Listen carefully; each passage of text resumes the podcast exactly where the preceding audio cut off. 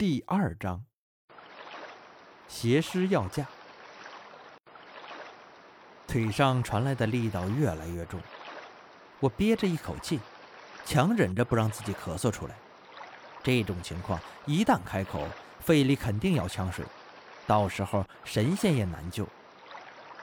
低下头，清晰的看到脚腕上抓着一只苍白的手，下面悬挂着一具女尸。拼了全力从腰间拔出一把匕首，头朝下奋力游下去，想要把女尸的手臂割断。这把匕首也是我爸留下来的，曾经用黑狗血泡了七七四十九天，又在朱砂泥中浸染了九九八十一天，可谓是神鬼不侵。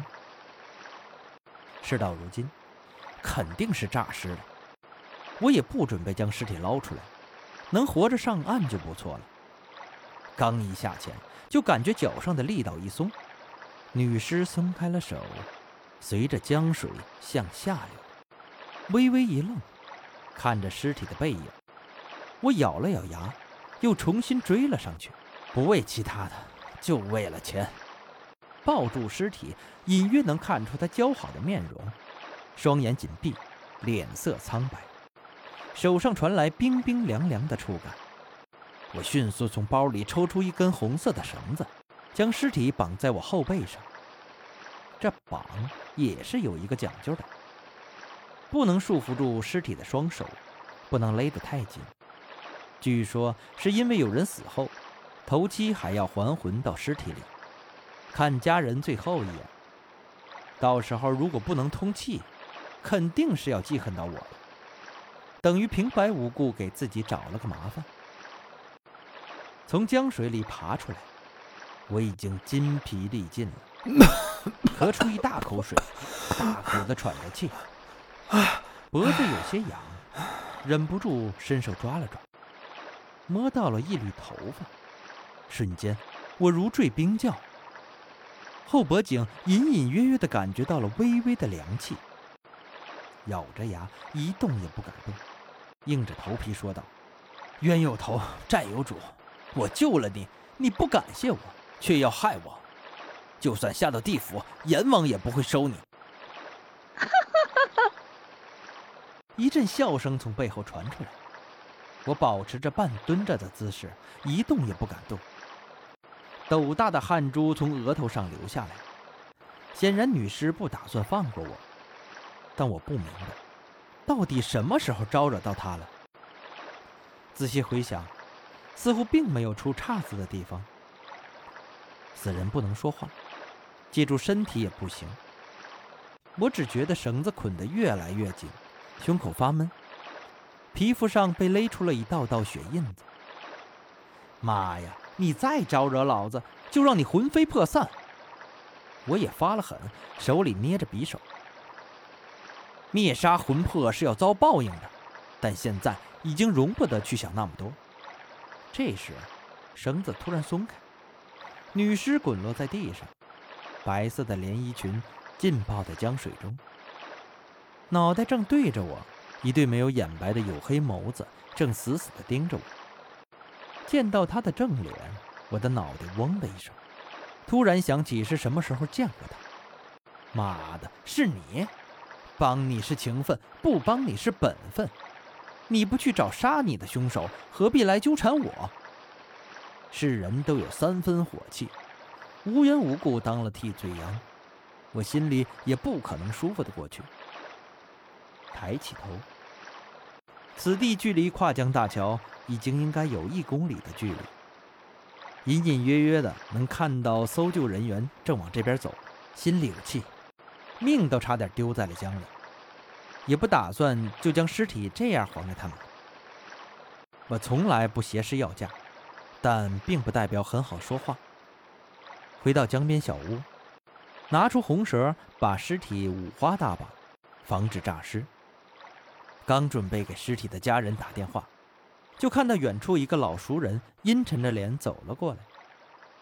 他穿着一身军绿色的大衣。身上还能看到不少水渍，嘴里叼着一颗烟。看到了地面上的尸体，喷云吐雾道：“小青啊，这是你捞上来的。我点点头，并不是很待见他。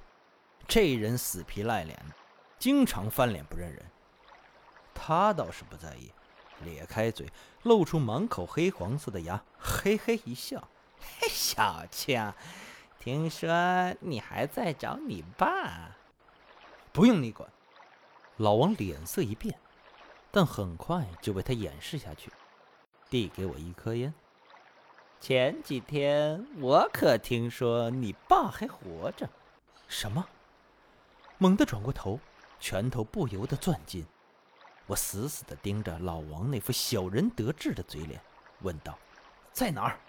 什么地方？”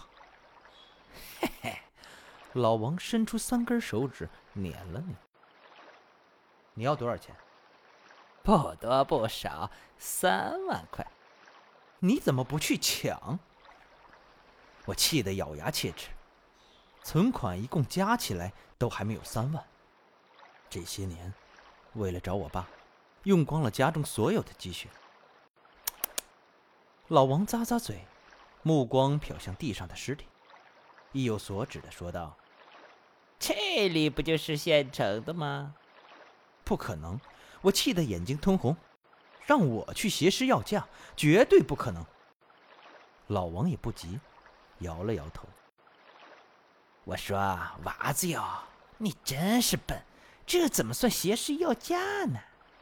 我们脑袋别在裤腰带上，给他们亲人捞尸体，这点感谢费不为过吧？”你走吧，无论如何我也不可能答应他。那你就不想知道你老爸在哪儿？咬紧嘴唇，如果我爸……知道我为了他挟持要价，回来肯定是要扒了我的皮。可我爸的行踪已经成了执念许多年，无论老王是不是骗我，我都没办法放弃这次机会。抓住了我的命脉，老王一副趾高气扬的样子，连带着鼻子下面的八字胡也跟着一翘一翘。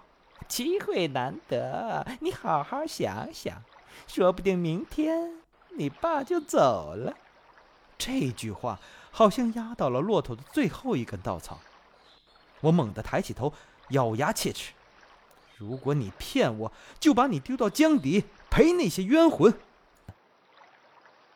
老王的肩膀颤抖了一下，表情有些僵硬。行，只要钱到位，怎么都好说。说完，我也不管老王。在屋子里找了个草席，把女尸裹了起来。随后，又在尸体旁边上了三炷香，烧了点纸钱。我同情你，可这件事儿错不在我。现在有一个机会，你帮我找到我爸的下落，我送你去投胎转世。随后，我猛灌了一大口酒，剩下的连带着酒瓶用力砸在了沙砾滩上。转身回到屋子里，准备打电话给那对夫妇。刚一进屋，就听到沙砾上响起了一连串的脚步声。转过头，身后空无一人，屋子里没有窗户，头顶的灯泡一闪一闪的，发出滋滋的声音。握紧匕首，小心翼翼地走到门口，尸体被草席裹着。沙砾滩上也空无一物，听不到一点动静。从草席旁边，一排带着水渍的脚印一直延伸到眼前。一瞬间，我的瞳孔猛缩，脊背一寒。与此同时，一只手搭在了我的肩膀上。